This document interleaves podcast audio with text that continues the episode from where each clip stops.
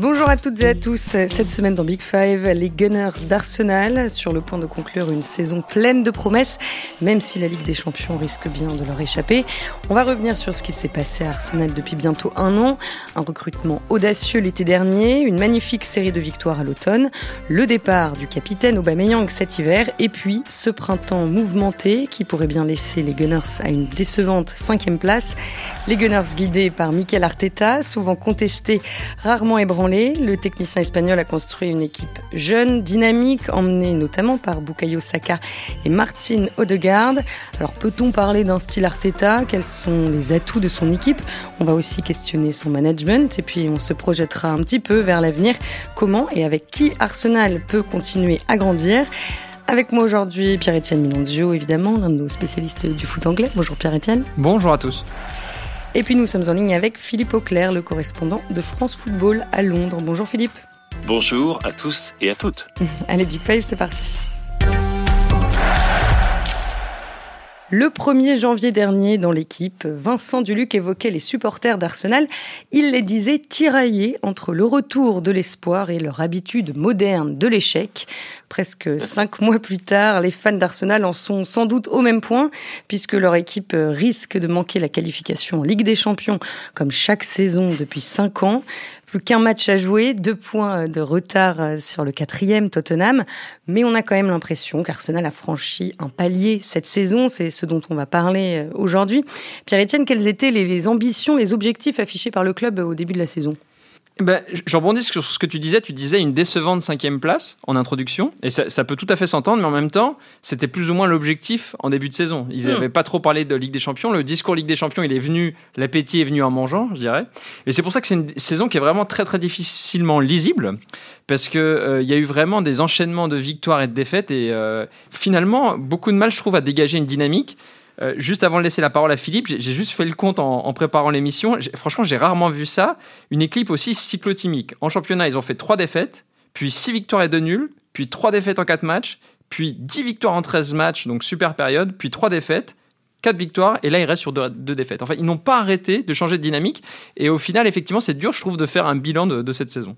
Philippe, comment tu expliques euh, justement ce côté euh, cyclotimique dont parle Pierre-Etienne il y a des raisons objectives, euh, comme par exemple euh, un début de saison qui a été très compliqué parce que euh, Arsenal avait beaucoup de joueurs qui manquaient à, à l'appel, qui étaient en mauvaise condition physique ou qui avaient été victimes de la Covid ce qui expliquait en partie d'ailleurs les difficultés qui sont connues dans la toute première, euh, dans, dans l'entrée du championnat, hein, euh, avec ces, ces, trois défaites consécutives, euh, au bout desquelles eh bien, les Gunners étaient 20e du classement. Euh, autant dire qu'il y a eu quand même un redressement assez spectaculaire. Je pense qu'une des raisons principales, c'est, enfin, il y a deux raisons principales. L'une, c'est un effectif qui reste malgré tout relativement peu riche euh, j'oserais pas dire pauvre dans la mesure où Arsenal euh, a quand même dépensé beaucoup sur le marché des transferts, mais un effectif qui n'est pas aussi euh, aussi épais, j'allais dire que celui des autres candidats à une place dans, le top 4. Ça, c'est la première chose. Et la deuxième, c'est le fait que c'est l'effectif le plus jeune, en fait, de ces équipes de haut tableau et que l'une des caractéristiques de, de, la jeunesse en football, et ça, c'est quelque chose que vous verrez dans, dans tout, toutes les, tous les environnements, toutes les circonstances, tous les pays, euh, fait que ces joueurs ont en effet une certaine inconstance euh, dans la qualité de leur performance. Et parce qu'on a vu, c'est pas seulement au niveau des résultats, hein, Pierre Etienne, qu'on a vu cette curieuse, euh, c'est également dans la qualité des performances, parce mm. que il y a eu un moment, où, par exemple, et c'est curieux, mais la défaite euh, le 1er janvier contre hmm. Manchester City, et était un match peut-être le plus beau match. Moi, les 45 premières minutes d'Arsenal étaient tout simplement éblouissantes. Et on s'est dit, c'est à ça que, que doit ressembler cette équipe. Et puis à côté de ça, on a eu des performances comme celles qu'on a vues contre Newcastle euh, le 16 mai dernier, qui étaient tout simplement euh, inacceptables euh, et, et, et, qui montraient que cette équipe, oui, c'est du yo-yo, ça va du, du tout bon euh, au, au, au, tout mauvais en l'occurrence. Et est-ce que c'est, je pense très honnêtement que c'est dû à euh, la jeunesse de l'effectif et à l'impact disproportionné que certaines absences dans des secteurs clés peuvent avoir sur le, fonctionnement de l'équipe. Euh, ils n'ont pas été euh, épargnés par les blessures, c'est moins qu'on puisse dire. C'est une grande tradition d'Arsenal, celle-là. Mais comme l'effectif n'est pas très riche, ces blessures et ces indisponibilités affectent le rendement de l'équipe beaucoup plus que d'autres. Et du coup, on assiste donc à ces renversements de, bah oui, de, de, de situations où tout d'un coup, une équipe qui euh, paraît euh, stable, stabilisée, et eh ben tout d'un coup va perdre pied. Euh, c'est les trois défaites du mois d'avril contre Crystal Palace, Brighton et, et, Southampton que personne mm. n'attendait, alors que Carson sortait d'une série extrêmement positive.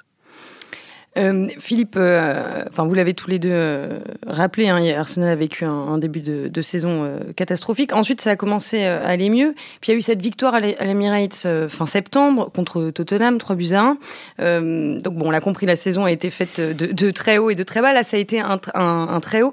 Dans quelle mesure cette victoire contre Tottenham a vraiment été un marqueur de la dynamique? Cette équipe bah, Disons que c'est là, vraiment, le match était déjà très sympa à suivre, super ambiance. Euh, on critique souvent les Emirates pour le, voilà, ce qui se passe en tribune là, c'était vraiment un magnifique derby. Et j'ai le souvenir qu'il y avait Saka et Smith Rowe qui ont, livré euh, deux performances absolument remarquables tous les deux. Et c'est vrai qu'à ce moment-là est né vraiment l'espoir. Ça fait quand même plusieurs mois, voire plusieurs saisons qu'on parle des Baby Gunners. Mais là, je trouvais que ça se matérialisait vraiment. Et à ce moment-là, on s'est dit effectivement, il y a un truc à jouer avec euh, cette équipe jeune et ça a suscité euh, pas mal d'espoir. Mais effectivement, on s'est rendu compte aussi qu'avec le temps, il manquait parfois aussi de joueurs de caractère dans cette équipe. Et en fait, pour prolonger ce que disait Philippe, je dirais que c'est une équipe. On sent bien qu'Arteta, c'est un peu le, disciple de, Guardiola dans beaucoup de manières. Et en fait, il rêve comme Guardiola d'avoir du contrôle. Et en fait, tout est fait dans cette équipe pour qu'il y ait du contrôle. Mais dès que quelque chose va contre c'est-à-dire par exemple euh, une ambiance qui est très négative ou une blessure ou un but encaissé ou une agressivité, si cette équipe perd le contrôle, elle a beaucoup de mal à revenir dans le match. Et du coup, ce match-là, c'était une démonstration. Et il y a eu des démonstrations. Moi, le, match qu'ils ont fait contre United récemment ou contre Chelsea, mais il y avait eu des, séquences absolument splendides. et, lors de ce match contre Tottenham aussi. Donc il y a eu des, moments vraiment de brillance, mais on, a parfois l'impression que voilà, soit ils, déployaient leur jeu et tout se passait bien, soit il y avait un grain de sable qui venait enrayer tout ça. Ils avaient beaucoup de mal à aller contre les événements un peu négatifs. Quoi. Il y a une chose qui m'a beaucoup frappé en allant à l'Emirates, c'est en fait j'ai été quasiment à, tous les matchs à domicile des Gunners cette saison. Euh, c'est le fait que très tôt dans les rencontres, euh, dès en fait les premières minutes, on, on savait quel Arsenal on allait avoir. C'est une équipe qui n'est en effet quand elle est dans, dans la difficulté, elle ne trouve pas nécessairement les ressources psychologiques euh, et donc les ressources techniques qui vont avec. Hein. Euh, tout simplement dans la liberté de jeu, dans euh, dans la capacité de cette jeunesse à s'exprimer pleinement pour renverser la situation. Et euh, très souvent, on va voir cinq premières minutes où on se dit le tempo est pas bon. tout d'un coup, les joueurs vont avoir vont devoir toucher le ballon trois fois avant de le passer. dans d'autres matchs, par contre, ils vont tout faire en première intention, en cherchant cherchant des transitions rapides, en cherchant la verticalité pour utiliser un mot à la mode. Et ils font ça magnifiquement. Et c'est tout l'un tout l'autre. Et, et, du coup, ça, on aboutit à ce résultat où, en effet, si Arsenal doit euh, sa place de cinquième actuellement et peut-être miraculeusement de quatrième, sait-on jamais, hein, avec Tottenham, tout est possible. Euh, ils le doivent aussi au fait que c'est tout l'un tout l'autre, à savoir que très peu de matchs nuls, par exemple. Oui. Et, et, ce qui est souvent une garantie de succès au passage en première ligue et dans, dans tous les autres championnats où les victoires sont à trois points. Et, euh, et, et, du coup, euh, on est en effet, on passe, euh, c'est du blanc au noir ou du, du, du vert au rouge d'un match à l'autre, sans que cela soit nécessairement prévisible. C'est-à-dire quand on pense qu'une dynamique de succès s'est mise en place, hmm. paf, quelque chose tombe sur le coin de la tête, ça peut être une ou deux blessures, ça peut être une ou deux suspensions, ça peut être tout simplement le manque de bon tempo dans l'entame de match. Or, les entames de match pour Arsenal, euh, donnent vraiment le ton pour les 90 minutes, ce qui est une chose bien évidemment qui doit changer et hmm. un des, secteurs dans lesquels cette équipe doit mûrir absolument. Alors l'un des grands marqueurs de la saison aussi, c'est le, le, départ de Pierre-Emerick Aubameyang. Pierre-Etienne, tu peux nous rappeler comment, euh, comment l'histoire s'est terminée entre euh, le Gabonais et, Arsenal? Bah C'est quand même assez triste, c'est une histoire assez triste et euh, qui s'inscrit dans un mois de janvier presque un peu chaotique pour Arsenal, où il y a beaucoup de joueurs qui sont partis. Hein. On, on, parle d'Aubameyang et on va développer, mais il y a Maitland Nice, il y a Colasignac, euh, Chambers, euh, et j'en oublie, euh, qui, Pablo Mari, enfin voilà. Donc il y a beaucoup de joueurs qui sont partis, et évidemment le plus important c'était Aubameyang, et donc Aubameyang qui pourtant était le un des capitaines de l'équipe, ça a un peu varié, mais c'était quand même, voilà. Il avait, surtout il avait une relation forte avec Arteta qui l'avait prolongé. Alors qu'à un moment on était persuadé qu'il allait partir, et ben Arteta avait su le convaincre de prolonger. Donc, en, septembre 2020 Voilà, c'est ça. Euh, ouais, c'est ça. Alors, c'était sans doute décidé avant, mais en tout cas, ça a été annoncé en septembre 2020. Et donc, on pensait qu'ils avaient noué une relation forte. Et en fait, bon, au-delà de ses performances, manifestement, Aubameyang n'a jamais donné satisfaction à Arteta d'un point de vue du, du, leadership. Voilà. Alors après, la question, c'est est-ce que c'était une bonne idée de l'avoir mis capitaine? Sachant que la décision avait été prise par son prédécesseur, par Emery. Hein.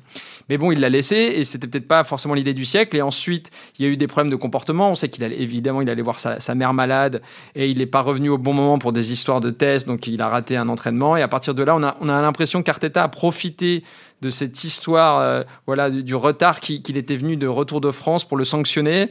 Et après, les deux se parlaient plus et donc il l'a laissé partir. Dans, l'histoire, euh, ils, ont, ils ont payé quand même aussi très cher. Hein. Euh, Arsenal, ils ont, ils, ont, ils, ont, payé près de 8 ou 9 millions d'euros pour aussi, lui, en gros, lui payer la fin de son contrat d'une certaine manière. Mmh. Donc c'était quand même, ça a été, voilà, en gros, ça a été douloureux et beaucoup de fans euh, ont eu du mal à pardonner à Arteta ce départ parce qu'il était malgré tout, malgré ses performances un peu euh, en dents de scie, euh, il était quand même très apprécié des, supporters. Oui, Aubameyang qui a, qui a, rejoint le Barça évidemment. Et qui évidemment marche bien depuis, ce, qui, ce qui fait. oui, ce qui, n'arrange pas les, affaires d'Arteta sur ce point-là.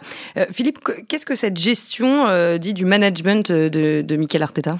Que c'est un entraîneur qui est plus à l'aise avec les jeunes, dans la mesure où ces jeunes sont plus malléables en ce sens que je pense qu'il y a un projet de jeu de Mikel Arteta, on va en parler, même s'il n'est pas toujours extraordinairement clair au vu des performances, mais que bien évidemment pour un manager qui a des idées très précises sur la façon dont il veut que son équipe soit disposée sur le terrain, euh, le, le, type de rythme qu'il veut qu'elle adopte, ce genre de choses, mieux vaut euh, avoir un effectif jeune et donc en effet ouvert à ces idées-là plutôt que des joueurs qui étaient euh, présents sous l'ancien régime entre guillemets et, qui seront peut-être plus difficiles à convaincre et qui ont aussi des tempéraments parfois un petit peu plus, euh, j'allais dire rotors, j'exagère en disant ça, mais un petit peu plus délicats à, gérer que ceux de joueurs qui sortent ben, de, du centre d'entraînement d'Arsenal ou de joueurs qui sont arrivés et qui ont une toute petite vingtaine d'années. Donc de, de ce côté-là, je dirais que ce ceci explique un petit peu cela. Euh, cette, jeunesse est en même est quelque chose qu'il recherche. Je pense qu'il en a besoin. Euh, il a dans sa gestion euh, des joueurs les opinions diffèrent. Je ne sais pas ce qu'a entendu Pierre-Étienne, mais moi, je reçois des échos assez variés et parfois contrastés, parfois même contradictoires, en ce sens que quand il prend des décisions, il est très dur c'est pas la première qu'il a prise. Souvenons-nous de la façon dont ça s'était passé avec Mesut Özil, par exemple. Hmm. Hmm. Euh, on, on, doit également parler de, du cas de joueurs qui ont été un petit peu mis sur le côté, par exemple comme Nicolas Pepe. Hmm. Euh, quand on pense que c'est le transfert le plus important de l'histoire du club et que c'est Nicolas Pepe, on a vu l'ombre de l'ombre de Nicolas Pepe euh, sur le banc de touche, euh, 10 euh, minutes par-ci, 15 minutes par-là, mais certainement pas l'impact qu'on pouvait espérer d'un joueur comme celui-là. Et donc, euh, sa gestion humaine, n'oublions pas qu'il s'agit d'un entraîneur qui est encore très jeune, qui découvre ce métier. Et je crois qu'il découvre ce métier en, même temps que ses joueurs découvrent le football de très très très haut niveau. Et le, résultat de, de cela, c'est que de cette conjonction, c'est qu'on a peut-être un, une situation encore euh, encore floue, encore un peu vague. Et, ce qui est un petit peu la chose qui me fait me poser des questions, parce que mine de rien, Arteta, qui a vu son contrat prolongé par Arsenal, ne l'oublions pas, euh, n'est pas en place depuis six mois. Ça y est, il est maintenant installé comme entraîneur d'Arsenal. il a fait deux ans et demi qu'il est là il a toute l'attitude pour euh, choisir les joueurs qu'il veut. Il n'y a absolument aucune interférence de son bord, de ses dirigeants. Au niveau du recrutement, il est clair que les joueurs qu'il a fait venir euh, au début de la saison, c'était des choix personnels. Euh, qui mm. d'ailleurs pour la plupart étaient d'excellents choix au passage, hein, qui se sont avérés, qui sont avérés de très bonne qualité. Mais on est encore en phase de développement, mais la question c'est de savoir combien de temps ce développement va durer et combien de temps les supporters et le board sont prêts à patienter. Et ma réponse à cela, d'ailleurs, vous étonnera peut-être un petit peu. bah, tu, tu, nous la donneras à la, à la fin de, à la fin de oui, l'épisode. absolument. euh, Pierre-Etienne, toi aussi, tu as eu des, des échos euh, contradictoires sur, euh, sur la, la, gestion de, de Mikel Arteta? Mais, Ouais, quand j'avais parlé avec euh, un agent, en gros, l'idée, c'est qu'il. Ça fait partie des gens, peut-être, comme il découvre son métier, il force parfois un peu sa nature parce qu'il pense qu'il il, n'a pas une autorité naturelle. Euh, donc il dit donne l'impression parfois d'être pas tout à fait à l'aise, donc de forcer un peu les choses dans ses entretiens avec les joueurs, parce que il pense qu'il n'a pas une autorité naturelle, mais tout ça, c'est des concepts assez flous.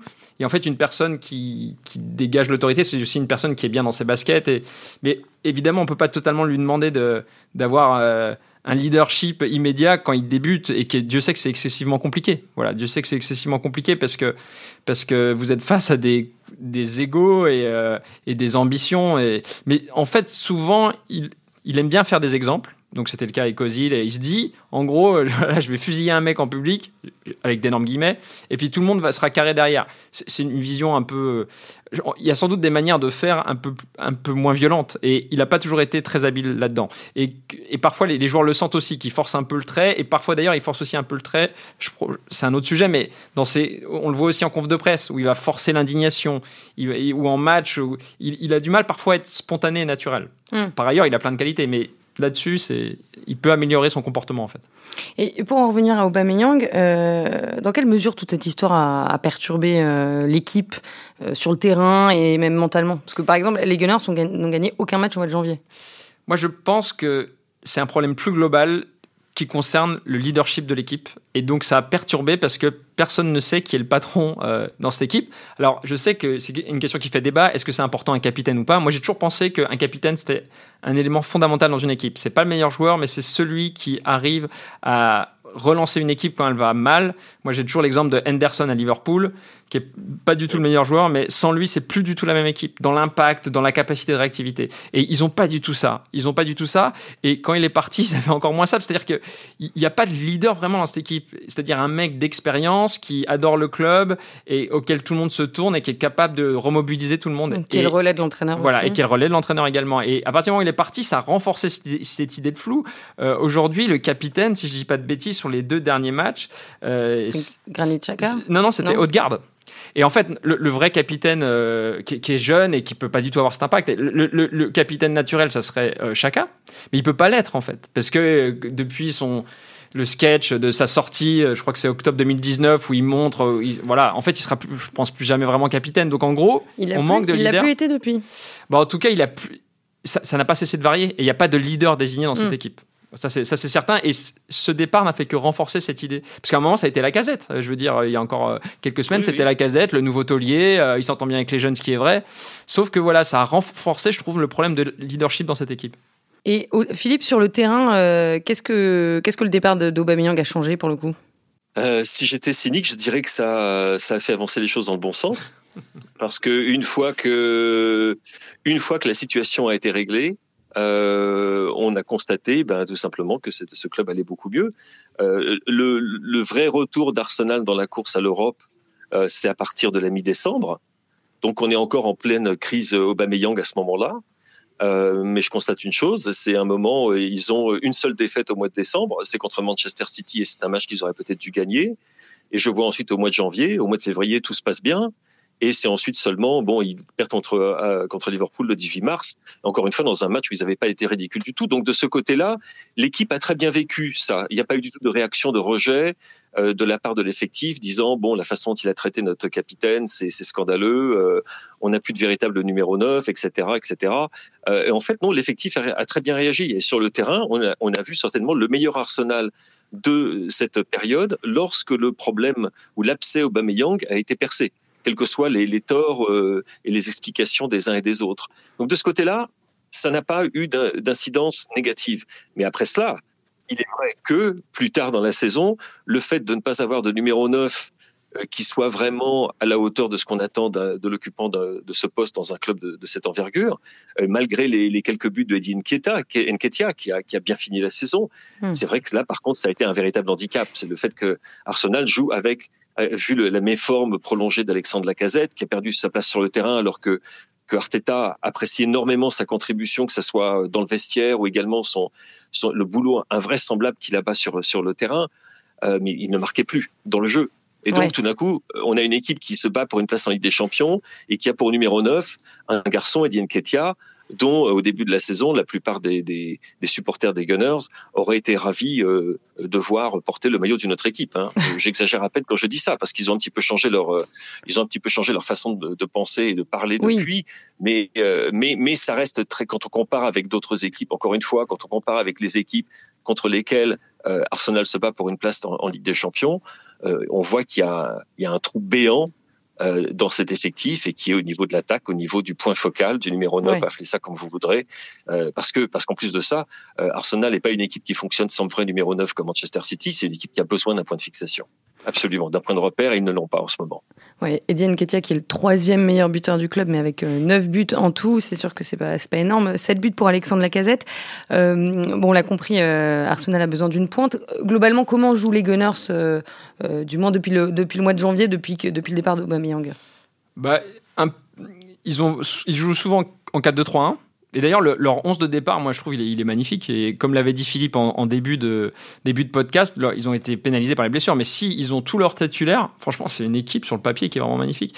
Et après, il y a toujours. Euh, leur style de jeu est un peu prévisible. C'est-à-dire que.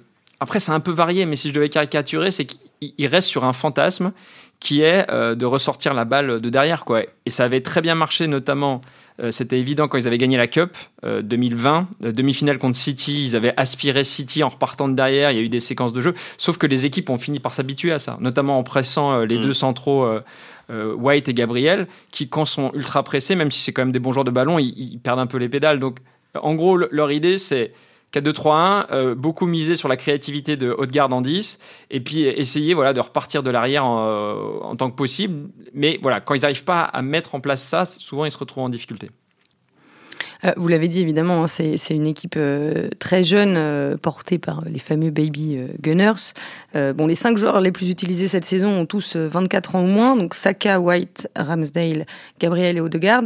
Philippe, on peut parler d'une belle alchimie entre tous ces jeunes joueurs? Oui, il y a, il y a, euh, il y a un truc. C'est l'une des choses qui, qui séduisent dans cette équipe d'Arsenal. Il y, a, il y a quelque chose qui passe. Il y a une espèce de fluide qui passe entre ces joueurs. Peut-être moins en évidence lors de ces dernières semaines, euh, pour des raisons euh, peut-être de méforme, peut-être de, de, fatigue un petit peu de la part de joueurs aussi jeunes. Mais euh, quand ça marche entre ces trois-là, euh, donc c'est Odegaard, Smith Rowe euh, et, et, et, Saka, et n'oublions surtout pas celui qui pour moi, d'ailleurs, et, qui, qui, termine la saison comme un, comme un boulet de canon et qui est pour moi peut-être le plus prometteur de la bande. Et euh, je ne sais pas si Pierre-Etienne partage mon avis, mais mm. également que je suis très surpris de ne pas voir jouer au poste de numéro 9, parce que pour moi c'est un numéro 9 euh, exceptionnel je dis bien exceptionnel euh, mmh. euh, au niveau de son potentiel. Il a absolument tout. Je préfère le faire jouer sur le côté gauche. Donc c'est un petit peu entre, euh, en ce moment entre Martinelli et, Smith Rowe que se passent les choses. Deux joueurs des caractéristiques un petit peu différentes, hein, même s'ils ont tous, tous les deux des capacités d'élimination, mais c'est pas du tout le, même style. Euh, c'est pas la même force de percussion.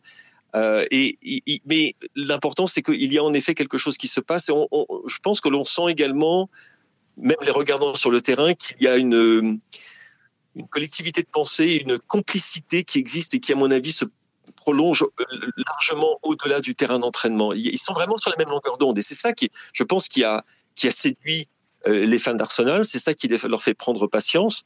C'est qu'on a le sentiment qu'on a, on a enfin un noyau autour duquel on peut construire. Alors, un noyau en attaque, s'entend, autour duquel on peut construire l'arsenal de 2022-23 et des saisons à venir. Euh, et dans ce secteur de jeu, à mon avis, Arsenal est, extrêmement bien euh, euh, équipé pour être au, top dans cette première ligue. Le problème, c'est que dans les autres secteurs de jeu, on a parlé du poste d'avant-centre, qui est quand même un point d'interrogation. Le milieu de terrain est également il y a des lacunes, euh, ou plutôt on ne sait pas très bien à quoi il ressemble. Quand Thomas Partey est absent, ce qui a été très souvent cette saison, on a vu combien il manquait. Granit Xhaka, par moment, il vous donne l'impression d'être le meilleur joueur du monde, c'est-à-dire quand il n'a pas trop de pression sur lui, qu'il a de l'espace, qu'il a du temps. Il est absolument formidable pour, pour régler le jeu. C'est un superbe métronome. Mohamed El Neni, on l'a vu euh, très bon depuis, depuis quelques semaines. Il fait son boulot, il le fait très bien, très, euh, très sobre dans ses interventions, très solide on peut continuer comme ça, mais on ne saisit pas très bien encore à quoi ce milieu devrait ressembler. Et de la même façon, à l'arrière, et là encore une fois, c'est la faute des blessures. Euh, L'arrivée de, de a été une révélation. Pour moi, il a été formidable du début à la fin, mais lui aussi a été blessé. Kieran Tierney a lui aussi été formidable, mais lui aussi a été blessé. Quand on sait l'importance qu'ont les joueurs de, couloir euh, pour Arteta dans son style de jeu, tout d'un coup, quand ils ne sont plus là, cette équipe, eh bien, elle est un gambe. Euh, et L'autre, l'autre grand plus, quand même, c'est l'arrivée, c'est l'arrivée d'Aaron Ramsdale. Qu'on parlait des patrons dans cette équipe. le, fait que ce jeune gardien, oui, le jeune gardien qui est arrivé de Sheffield United, dont on se disait mais c'est quoi cette idée?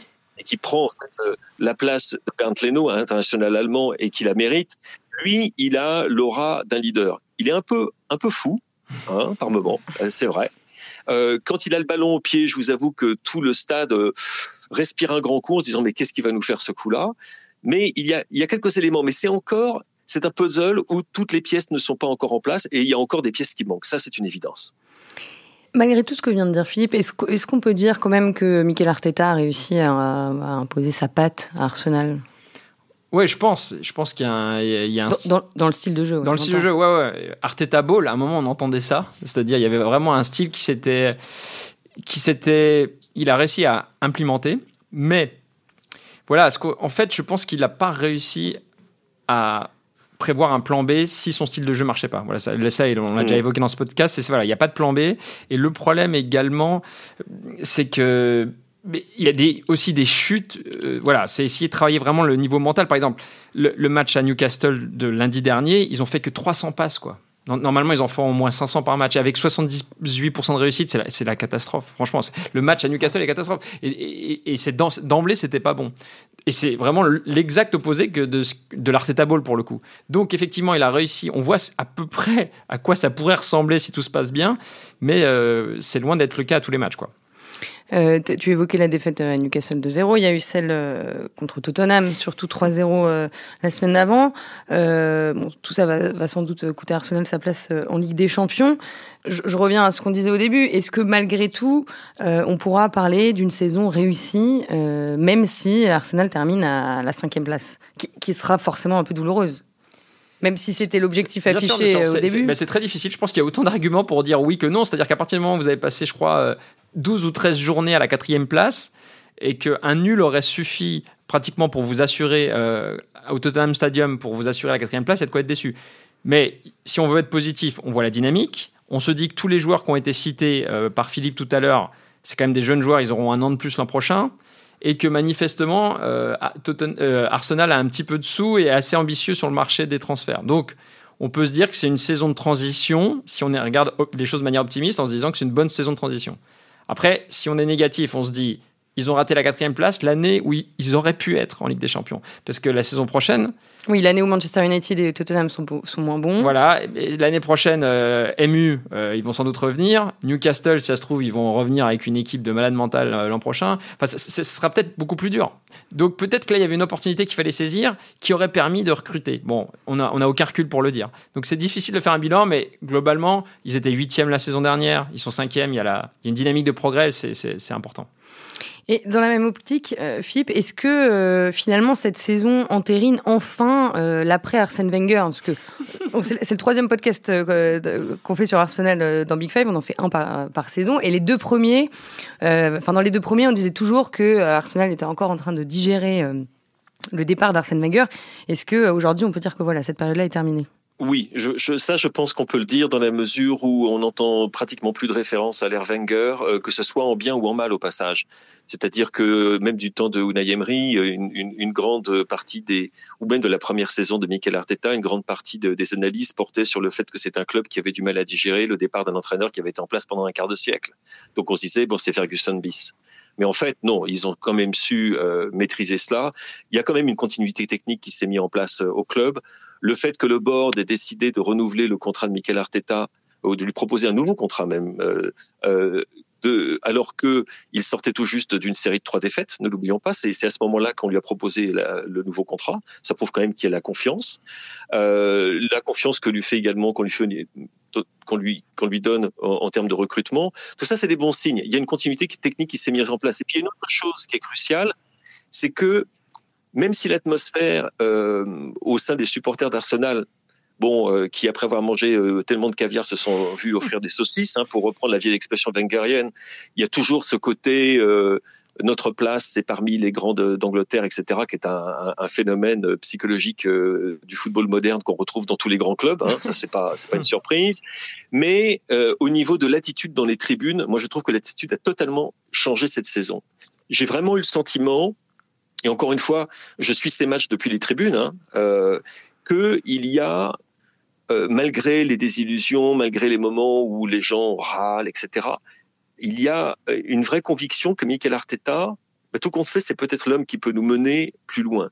Et il y a surtout une ambiance qui a été mais totalement transformée, totalement transformée. C'est-à-dire cette atmosphère malsaine que l'on avait euh, du temps d'Unai Emery, la fin des années Wenger, bien évidemment, n'en parlons pas, l'ère Emery, euh, également la première saison de Mikel Arteta, euh, cette atmosphère-là semble s'être dissipée.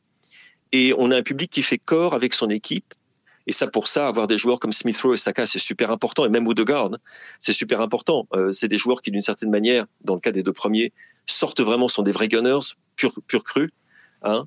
Euh, ça mm. aide énormément à, à, établir cette communication entre la foule et son équipe. Et ça, c'est un, un, un, élément que Michael Arteta a d'ailleurs euh, mis en exergue fréquemment durant la saison en disant que euh, il, remerciait, je pense, c'est totalement sincère. C'est quelqu'un qui est parfois cassant, qui est parfois dur, qui est super intense, mais quand il est, il est très sincère dans ses réponses.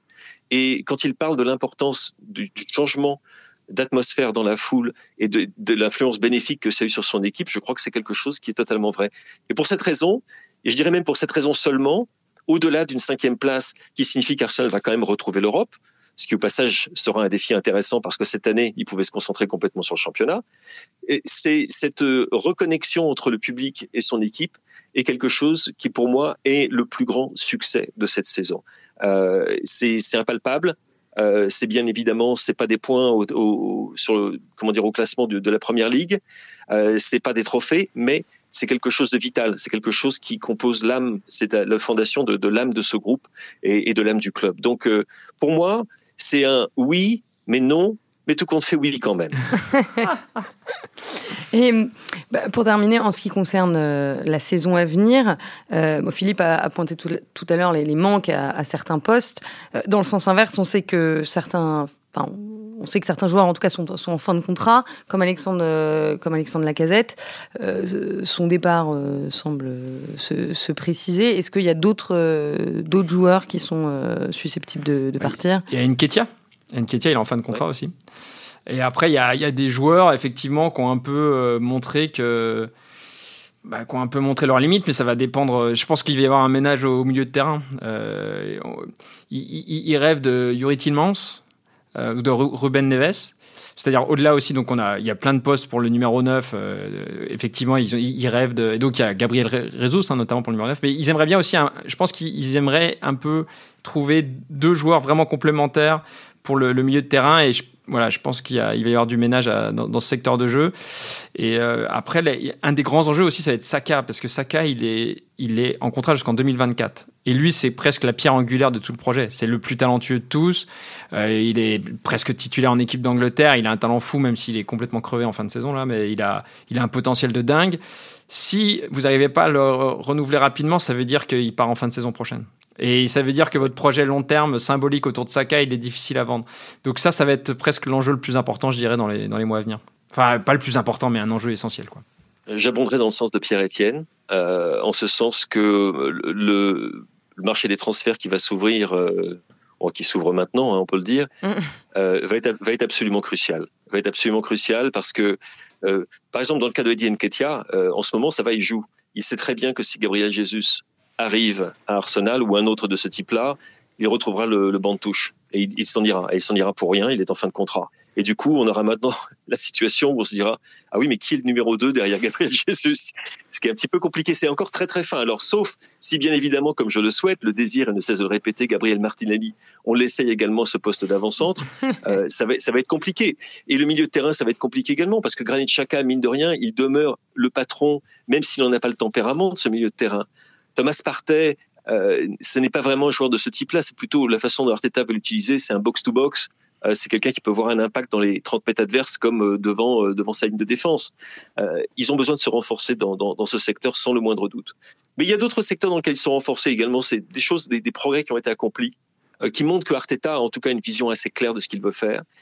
c'est par exemple sur les coups de pied arrêtés. Alors je sais, c'est un aspect seulement du jeu, mais ils ont marqué beaucoup plus sur les, les coups de pied arrêtés cette saison que les précédentes et ils ont beaucoup moins encaissé sur les coups de pied arrêtés cette saison que les précédentes. Ça veut dire qu'il y a il y a quelque chose qui marche à l'entraînement, ça veut dire que les joueurs adhèrent à ce type de travail. Donc les fondations sont là, Mais la saison prochaine, ça va être très compliqué. Il y aura l'Europa League ou la Ligue des Champions, si un miracle se produisait, à disputer. Du coup, on a un programme beaucoup, beaucoup plus chargé. On a besoin d'un effectif plus, plus large. Euh, et, il y a surtout ce recrutement qui doit absolument euh, combler des, des, des trous, mais béants dans cette dans, dans cette équipe d'Arsenal qui sont qui sont absolument évidents. Ça va signifier une mise de fonds assez importante, mais il semblerait que Stan Kroenke, tout compte fait, hein, Stan Kroenke semblerait prêt à mettre la main à la poche euh, pour pour euh, soutenir le, le projet de son jeune manager. Stan Kroenke, le, le propriétaire américain, je le, je le rappelle, Pierre-Etienne, le mot de la fin? Oui, juste pour conclure, c'est que effectivement il va falloir payer, mais ils auront deux recrues à 0 euros. C'est qu'ils vont récupérer Saliba Enfin, à moins que Marseille fasse tout pour Et ça, c'est quand même un mec. Enfin, on a vu cette saison à quel point il est fort. Et moi, un joueur que j'aime bien, Maitland Nice, visiblement qui s'entend pas très bien avec Arteta, mais qui était en prêt là, et que je trouve super. Voilà. Et ça, c'est deux joueurs qui sont prêtés, qui reviennent, et qui vont renforcer l'effectif pour 0 euros. Et le prochain match d'Arsenal, quand même, je le, je le rappelle, c'est euh, dimanche 22 mai, dernière journée de la Première Ligue. Les Gunners euh, reçoivent Everton et Tottenham ira à Norwich, déjà relégué. Bon, Everton en plus aura un peu la pression pour le maintien. Mais bon, on ne sait jamais. Peut-être qu'un miracle euh, aura lieu. Euh, merci à tous les deux, Philippe Auclair et Pierre-Étienne Minonzio. Merci aussi à Antoine Bourlon. Big Five revient mercredi prochain, pas jeudi, attention. On parlera de la finale de la Ligue des Champions, Liverpool-Real Madrid. On a hâte d'y être, évidemment. Merci pour votre fidélité et à très vite.